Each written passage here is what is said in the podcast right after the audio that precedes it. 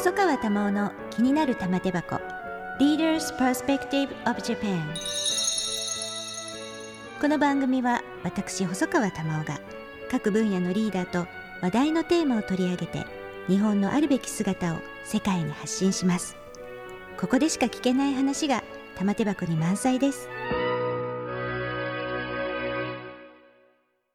エピソード72第72回のゲストは参議院議員で日本維新の会ダイバーシティ推進局長の高木香織さんです。高木さんこんにちは。こんにちは。今日はよろしくお願いいたします。よろしくお願いいたします。もう白のスーツがもうすごくよくお似合い。ありがとうございます。すごく白が好きで。そうなんですか、はい、あの大学時代はあの色彩学が専門で。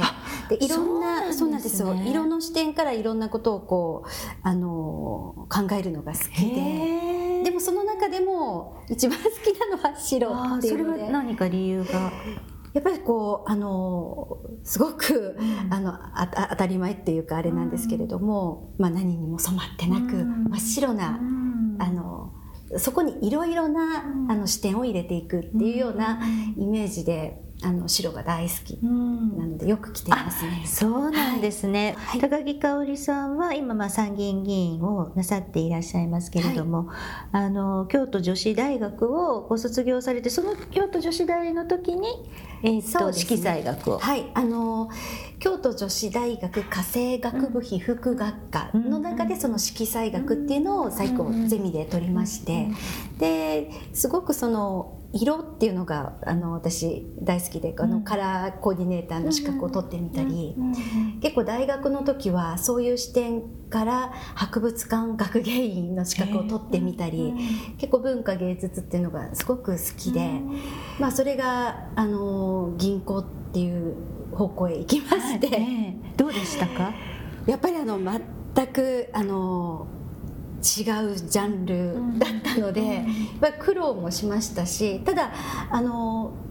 おそらく好奇心がすごく私旺盛なんだと思うんですけども、まあ、違う世界に飛び込むっていうのがすごく新鮮ではありましたし学びもありましたし、あの良かったなっていうふうには思います。そうですか。え銀行を選ばれたのはどうしてなんですか、私にとって母親がすごく自分のまさにロールモデルというか、実は母、まあ、専業主婦で、え今も元気にやってますけれどもそういうこう私からの母親像っていうのがもうすごいこうお母さんみたいになりたいっていうのがあったんですね。で母がまあ京都のあの違う大学ですけども女子大出身で。で私も、まあ、そういう母のような、あ人生を歩むんだというふうなあ思いでやってきたんですけれども、ただですねあの父とは結構こう反発心父に対しては反発心が仲が良かったんですけど反発心もあってこうあの当時はちょうどバブルが終わるぐらいの時代で就職も、まあ、コネで行けと。であの親がレールを引いた通りに行かせたかったっていうのがあってそれに対する反発もありましてあの両親は銀行っていうところではなくもっとこう自分たちがこうコネであの、まあ、ここへ行ったらどうだってこうご紹介いただいたようなあのところに行ってほしかったみたいなんですけれども。でもなんか一般的にはですね、はい、本当にあ親がもう何よりも許してくれそうな していくところじゃないような気がするんですけれども、ね、なぜかうちは違ったんですね。おそらくですけど、うん、あの父のあのコネがあるところにだったらしかったんだと思うんですね。なのであの最終的にはあの、まあ、自分で切り開いて、まあ、あの内定もいただいたので、まあまあよかったなと言って、まあ、送り出してはくれましたけれども、そしてその堺の市会議員さんになられるのは、はい、もうまさにそのお母様とは全然違う人生に突入して、はい、もうその入り口がそうなっていくところだと思うんですがこれはどういうきっかけで？これはですね、はい。父が実はあの和歌山の市長選挙にいきなり出てしまうんですよ。そうなんです、ね、大学の学長を7年間やって、はい。はい、でも和歌山市をこのまま放っっておくわけにはいかないって何で思ったのか、うん。すごいもう家族からしたら本当にもうびっくりしましたけれども、そういう思いが強かったんですね。それで選挙に 打って出ると。でも家族みんな巻き込まれまして、で残念ながら選挙は負けてしまったんですけれども、そこぐらいから私の人生が、もう全く違う方向に 行ってしまうことにそうですね。なるん政治の接点ができるっていうのは、父はその辺りから私に対して、これからあの、まあ、母は前から言ってましたけど、うんやっぱり女性も家で子育てとか、うん。まあ、介護とか、うん。まあ、それが適してる人もいれば、外に出て働いた方がそのその人自身がこう活かせるというか輝ける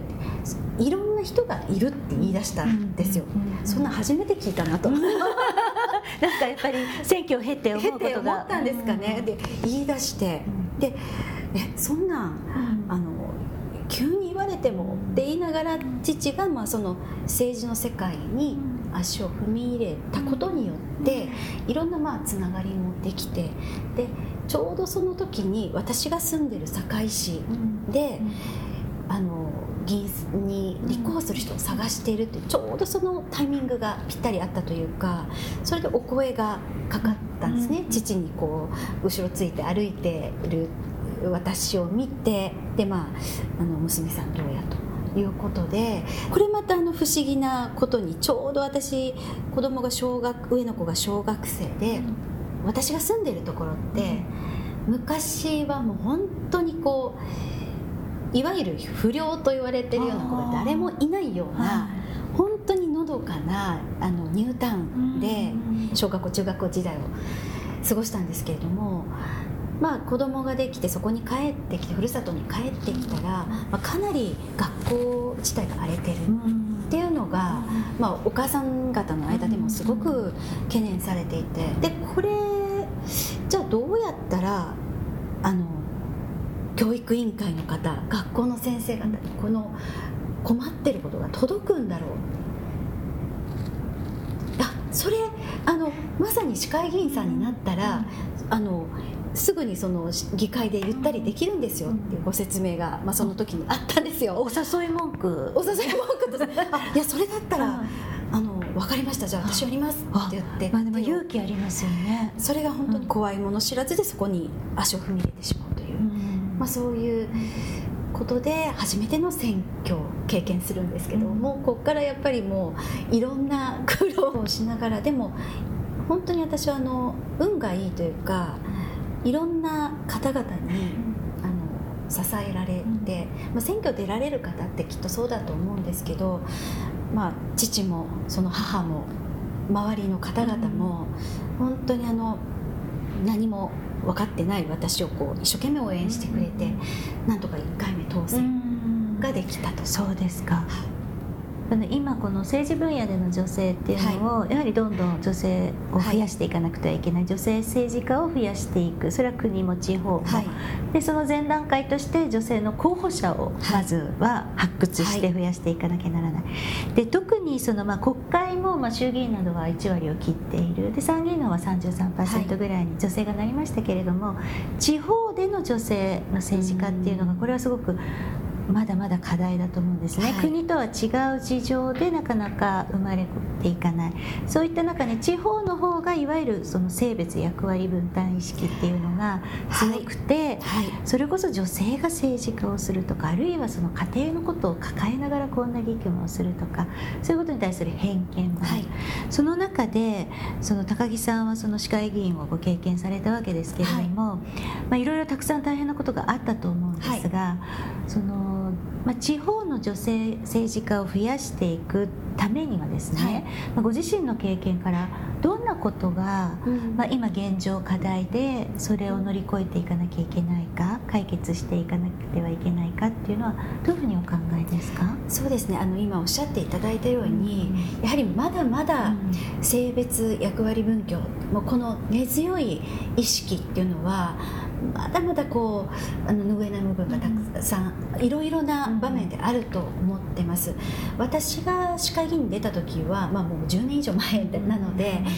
今よりもかなりきつかったです。今はやっぱり徐々に徐々に、まあ、そういうこう発信をすることによって緩和はされてきてると思いますけれども当時はやっぱり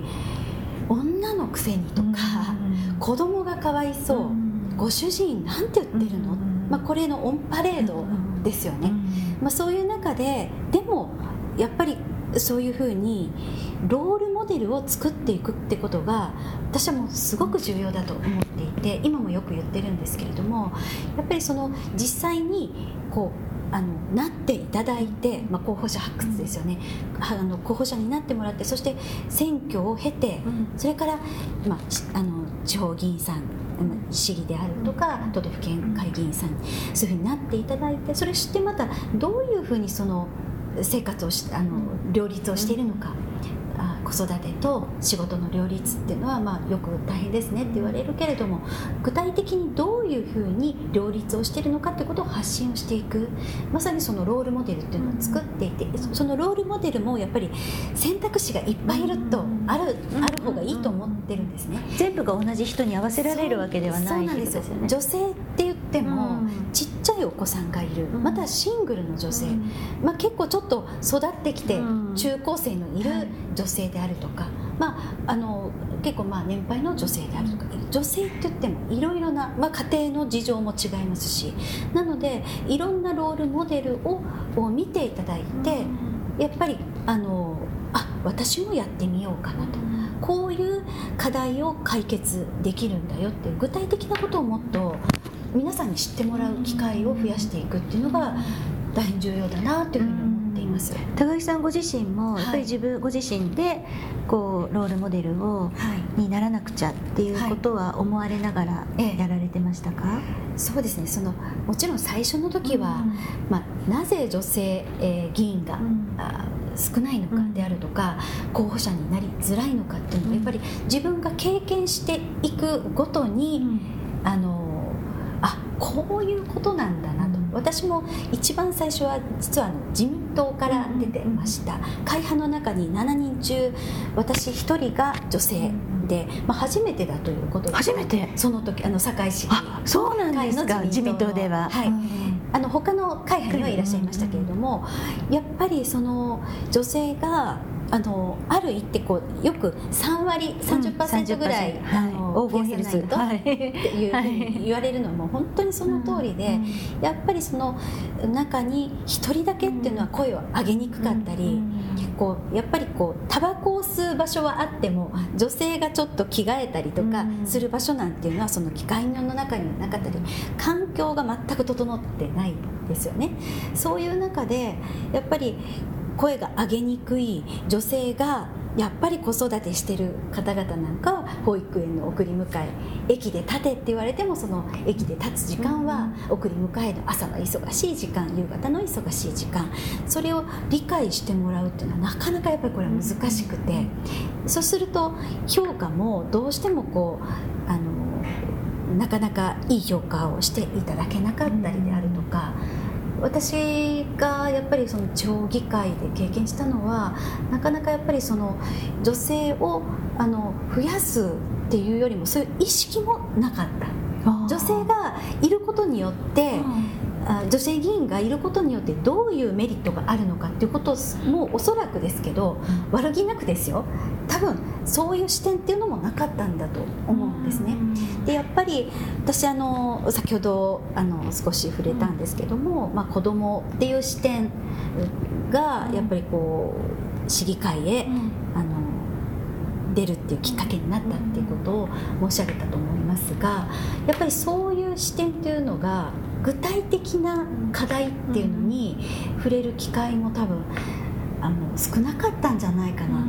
やっぱりあのよくこうマイノリティと少数派というふうに、まあ、女性も言われますけれどもやっぱりその議会の中でいろんなテーマやっぱあると思うんですよね。だけどやっぱりその子育てとか女性が今まで役割として担ってきてたというようなジャンルってどうしてもやっぱりこうお題に上がりにくかったんじゃないかなっていうふうに思います。っていうことはやっぱりそういうことを担ってきた当事者である、まあ、女性議員を増やしていくってことはそういうこう子育てとか、まあ、教育とか、まあ、そういったことの課題を解決するためには私は必要だと、もちろん男性がしてないとは言わないです、でもやはりあの性別役割分業が根強い中で役割を担っている方はやっぱり女性が多い。その当事者である女性がやっぱり議会に行くっていうのはすごく私は意味のあることだと細川玉緒の気になる玉手箱。Leaders Perspective of Japan ゲストは日本維新の会高木香織さんです日本維新の会としていわゆるそのダイバーシティ政策今ダイバーシティ推進局長でいらっしゃるんですが、はい、これ具体的にはどんなことをお考えになっているんですか？そうですね。あの、まあ、政策面っていうところももちろんあの関わってくるんですが、うん、このダイバーシティ推進局っていうのはもともとこのできた経緯っていうのがもともと実はうちもこう女性局とか青年局っていうのがありました、なんですけれどもそのよくこの女性議員の比率、あの何パーセントとか数字の数値目標を、まあ、設定えー、うちは実はしてないんですね。そうなんで、ね、うちだけなんです。うんうん、ただこの数値目標をあえて設定せずに環境を整えるであるとか、まあ、女性候補者を発掘するための取り組みっていうのをこのダイバーシティ推進局の方でもあのやっていこうと、まあ、そういう意味合いと、この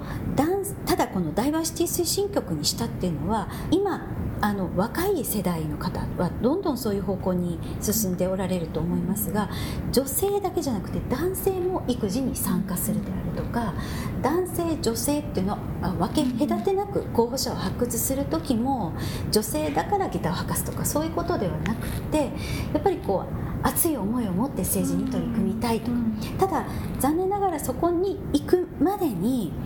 育児というものがあってそこにスタート地点に立てないよ、うんうん、そういう方は例えばベビーシッター制度を使ってもらって選挙の時にはですねそのベビーシッターとかあの一時預かりの、うん、そういったあの資金を支援しますよとか、まあ、そういうことで、まあ、それかなりまあご好評をいただいていて、あの使いましたということで言っていただいていますがこれはあの女性あの候補者だけではなくて男性候補者も使っていいよということで、あの男性女性、えー、分け隔てなくこういった支援も党内でやってます。であのこの前の統一地方選挙去年の統一地方選挙なんかではやっぱりこの女性のキャリアを積んでいくにあたって妊娠出産っていうのがやっぱり大きいということがあって、まあ、こう選挙期間中に、まあ、出産をした候補者もいました。はい、でもじゃあ臨月で選挙始まってもうあのちょうどなので、えーと、選挙期間中に生まれたのかな、うん、で相当生まれそうな時期だったんですか？そうですね、まなのでもう出るって言った時はもうおそらくその辺りで生まれるだろうなっていうことは、あのね、いつ生まれるかも分かりませんけれども、ただすごくあの葛藤はあったけれどもそこで手を挙げなかったらまた4年後ってことになる。でやっぱりそのチャンスを逃すことになってしまう。だからやっぱすごく賛否両論はあったと思いますけれどもそこをやっぱりあえて後押しを党としてもしていくって。それで見事当選を勝ち取って今あの子育てしながら一生懸命の議員として活動をしていますけれどもやっぱりこの女性が、まあ、政治参画であったりこうあの社会にあの出ていきづらいのってやっぱこのキャリアの分担っていうのがあるんだと私は思います。やっぱりあの学生時代まで男の子と一緒にこう横並びで競争してきて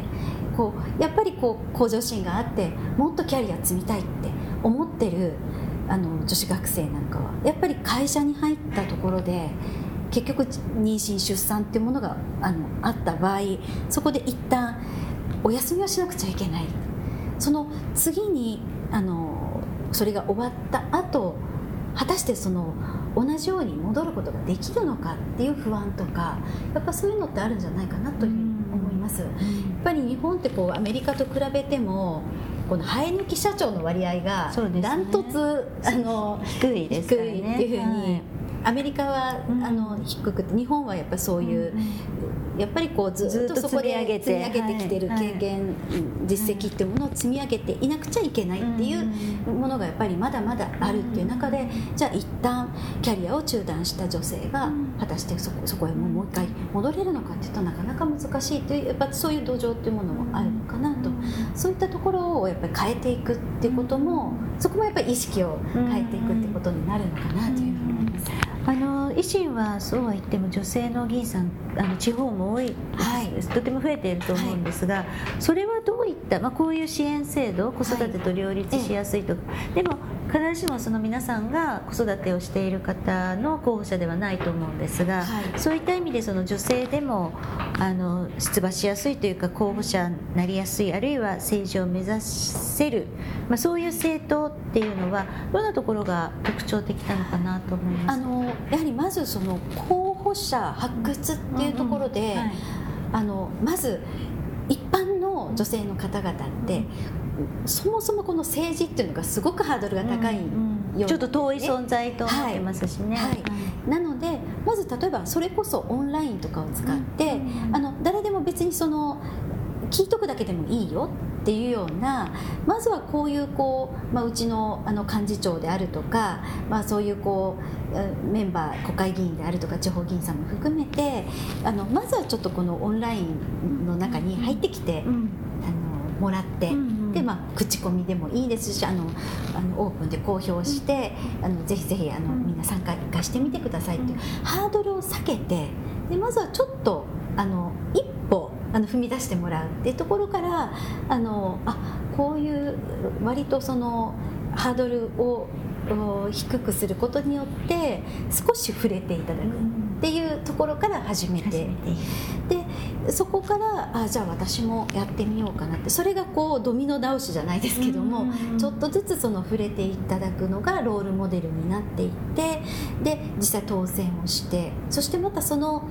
あの当選した議員さんたちがまたあのどんどんどんどんこう皆さんに発信をしていくっていうことになっていくんだと。ただやっぱり一つあの今ちょうどまさにやってるところなんですけど、うん、なってみたものの実はその議会に行ったりあの活動するとあのよく分からなくて不安だっていうやっぱり女性議員もたくさんいるんですね、まあ、そういう中で今ちょうどあの女性議員応援特別企画っていうものを開催しておりまして、うん、で何でもあのこんなこと聞いたら恥ずかしいかな言えないかなっていうのもそういうのももう全部取っ払って何でもあの不安に思ってること困ってること議会でどうやって質問したらいいのとか、うん、あのどこのあのベビーシッターさんがいいの？とか そういうこうそういういろんなもの。情報交換ですね。できるような場を設けようということで、うん、まあ、去年の年末から始めさせていただいていて、まあ、そうやって女性議員、まあ、せっかくなっていただいてでこれからどんどんこうロールモデルとして発信していただくためにもやっぱりサポート等としてもしていかなくちゃいけない、まあ、そういう役割を、まあ、ダイバーシティ推進局でもあの担っていく。ことになるもちろんこれ女性だけではなくダイバーなのでダイバーシティなのであのいろいろなジャンルのマイノリティの視点っていうのを持っていますけれども女性に関してはそういった取り組みをさせていただいてます。あの最後に一つだけお聞きしたいんですが、はい、あの選択制夫婦別姓のことなんですけれども、はい、これあの一度こう盛り上がってからかなりだアップダウンのある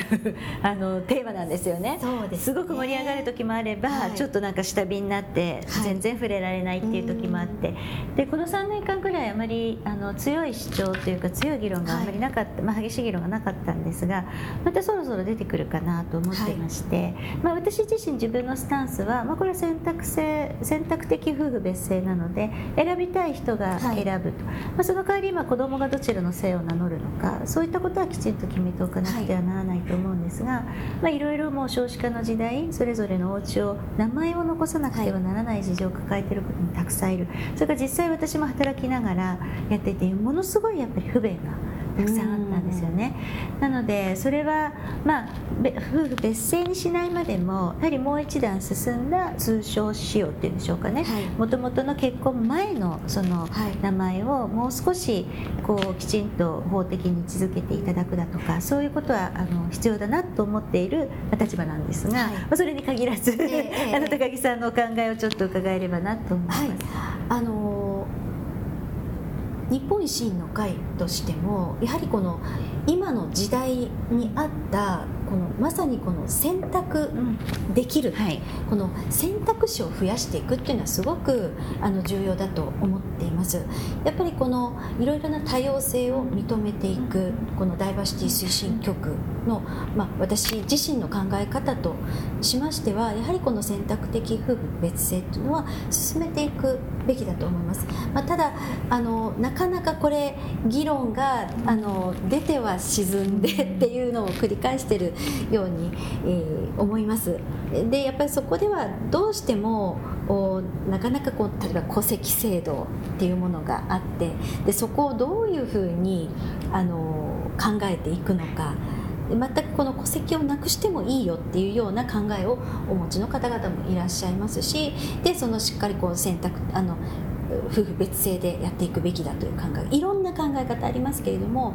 我が党としてはやはりこの戸籍制度は残しつつもただやはりすごく生きづらさを感じている方々もいらっしゃいます。特にまあ女性は、うん、日本は今までやっぱりこう男性の性に合わすっていう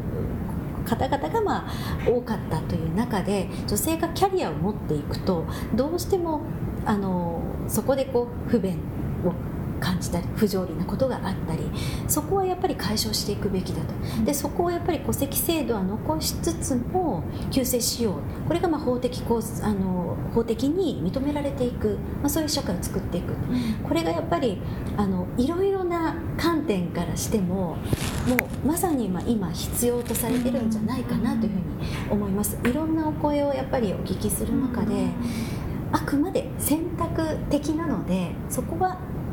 いろいろな、まあ、生き方を選ぶという中でも必要だというふうに私は思ってます、はい、あのほぼ一緒かなというふうに、ね、思います。のでそれはおそらく、ね、やっぱりあの高木さんはでも高木さんという結婚生でずっとやってこられた中で、はい、でもそのまあ便利不便っていうこと抜きにそのね、お父様お母様をすごく大事に思っていらっしゃる様子も伺えたので、自分の生まれ育った家庭家族っていうものも、やっぱり自分の中に何かしらやっぱり残っていく。それはもちろん教えてもらったこととか、考え方とかそういうことで残っているとは言っても。ぱりその元の家で育ったっていうことが自分のアイデンティティでもあるというふうに私は思っているので、はい、まあ、おそらくそういうふうに感じられることもあるのではないかなと思いますし、まあ、なんかこうね名前がバラバラだったら家族が壊れるだとかそういう表面的な話で、またこの議論がそこからスタートされちゃうとちっとも先に進まないって思うので。あのおっしゃる通りで、うん私あの長女なんです、うんうん、でそうです、ね、あの姉妹なので、うん、それこそお墓の問題とか。そうですよね。本当に昨年父があ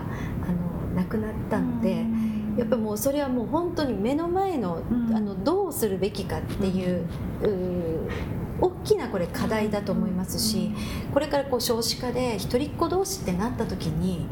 もう結婚すらできないっていうようなこれはまあ本当に婚姻制度としてもどうしていくのかっていうのはやっぱりこれあの先送りせずにあの考えていかないといけないなというふうに本当に今思っているところです。もうすごく期待をしてますので、はい、なんか今日はあのいろいろと大学時代の勉強の話とかあのご家族との